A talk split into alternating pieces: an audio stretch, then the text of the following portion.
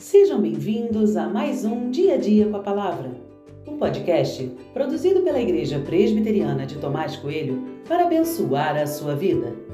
O título de hoje é A Maldade Humana e a Bondade de Deus e tem por base o texto de 1 Crônicas 10, 8 e 9, que diz: E aconteceu que no dia seguinte, quando os filisteus foram tirar os despojos dos mortos, encontraram Saul e os seus filhos caídos no monte Gilboia.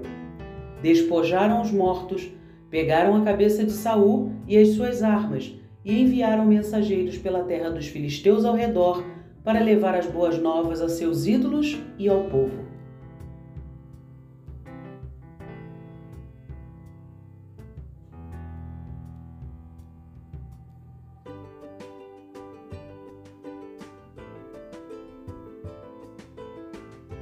Há alguns anos atrás, passei por um grave período de esgotamento emocional conhecido como Síndrome de Burnout.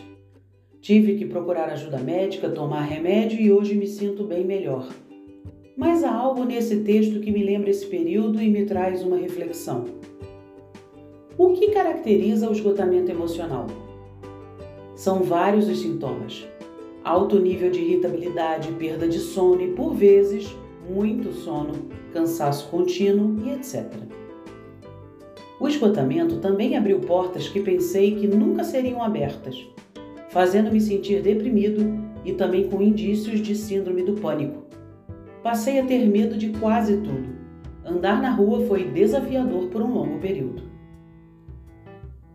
O tratamento me levou a um novo estilo de vida e, nesse novo estilo, abandonei o hábito de ver jornais na televisão Todos eles despertavam mais medo, afinal, só passava violência. Ler sobre os filisteus traz uma sensação semelhante. Eles foram cruéis. Pegaram a cabeça de Saul e fizeram de troféu. Andaram com ela para todos os lados demonstrando força. Certamente existe gente má assim nos dias de hoje, mas não escrevo isso para lhe assustar. Deus é o mesmo e continua nos guardando em todos os momentos. Independente da maldade humana, Deus segue nos protegendo. Ele é maravilhoso. Não foque na maldade humana, mas sim na bondade de Deus.